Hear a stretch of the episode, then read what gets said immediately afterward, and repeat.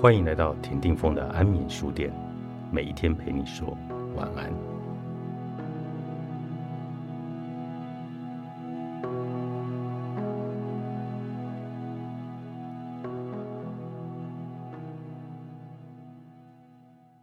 安眠书店本周主题书是：每一次因果都是人生最好的练习。在你的生命里，有没有发生过让你理解成功或者失败的因果关系的故事呢？请你赖给我你的故事，我将在周五的安眠书店读出你的故事。我的赖 ID 是 @fong 底线 venture。at 小老鼠凤底线 venture，一个人所说的话，显示他的心理状况，也是他最终受到审判的依据。正如同要凭你的话定为你的义，也要凭你的话定为你有罪。唯有透过实践，才能够认识真理。如果做人不真诚，就无法知晓真理为何物。做人要真诚。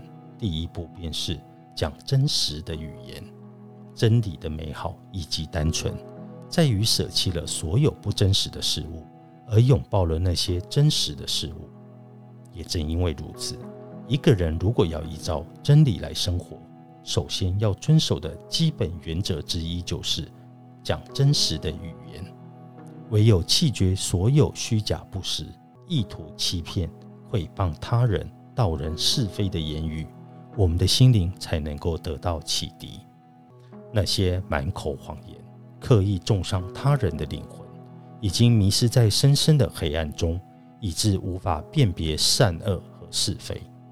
而且，他往往还会这么说服自己：他之所以这么做，是为了保护自己和他人。这是一种必要的行为，没有什么不对。那些一心想要修习更高层次的事物的人。应该关照自己，不要落入这种自我欺骗的陷阱。如果他经常欺骗或诋毁别人，如果他的言辞虚伪或怀着嫉妒恶意，他的学习之路就尚未开始。或许他已经在研究形而上学、各种神机、超自然现象或者形象学，或是他正在学习与灵界沟通。在睡梦中，灵魂出窍，或如何拥有特异功能，甚至他也可能在研读有关灵性的道理的书。但是，如果他经常欺骗别人，或在背后重伤别人，他将永远无法进入更高层次的生命。这是因为，所谓的更高层次的事物，指的就是正直、真诚、天真、纯洁、仁慈、温和、忠诚。谦虚、耐心、怜悯、同情、自我牺牲、喜悦、善意以及爱。那些想要学习、认识并拥有这些德性的人，都必须身体力行才可以。除此之外，别无他法。语言是有力量的，说谎或者诽谤，都是人在灵性上处于极度无名状态的一种表现。一个人。如果有这一类的行为，便不可能在灵性上有所开悟。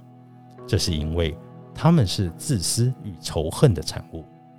毁谤尽是说谎，但更不容易为人所察觉，因为这种行为经常是出自愤怒，而且由于毁谤的话语听起来更接近了真实，因此有许多通常不会刻意说谎的人，也会在不知不觉之间。说出毁谤他人的事情，毁谤应该分成两个部分，一个是说人坏话、诋毁他人，一个是聆听恶言并受他影响。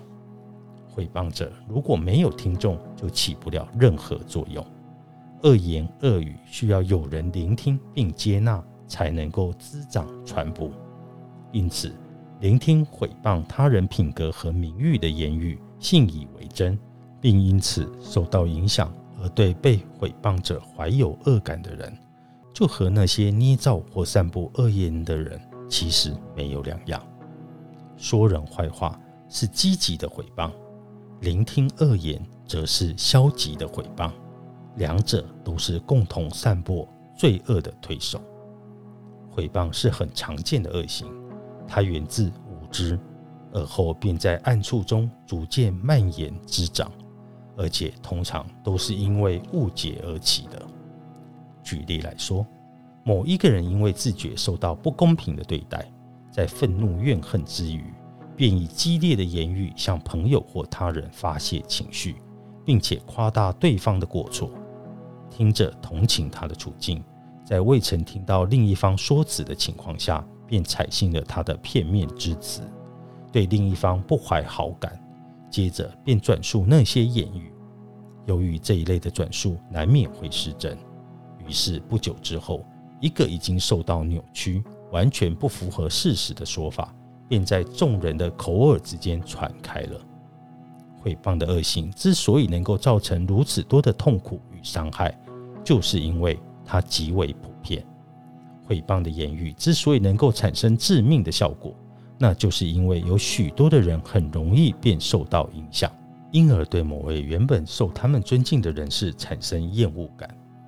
不过，这些人并非刻意为恶，他们是因为没有意识到事件的邪恶本质，才会误入陷阱。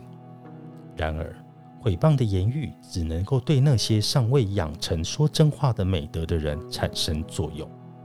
一个人如果尚未能够完全戒掉散播恶言或相信他人恶言的习气，当他听说有关他自身的恶言时，必定会怒火中烧，心情焦躁，夜不成眠。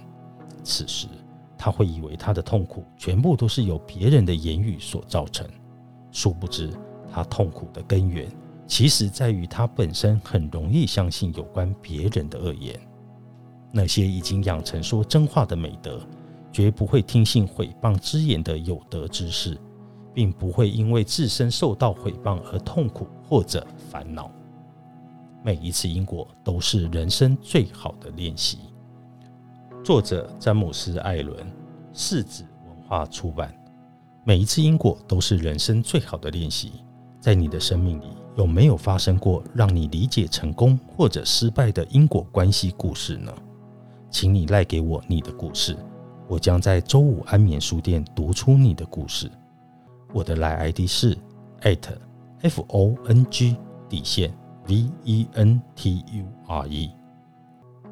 小老鼠风底线 Venture，欢迎你的来信。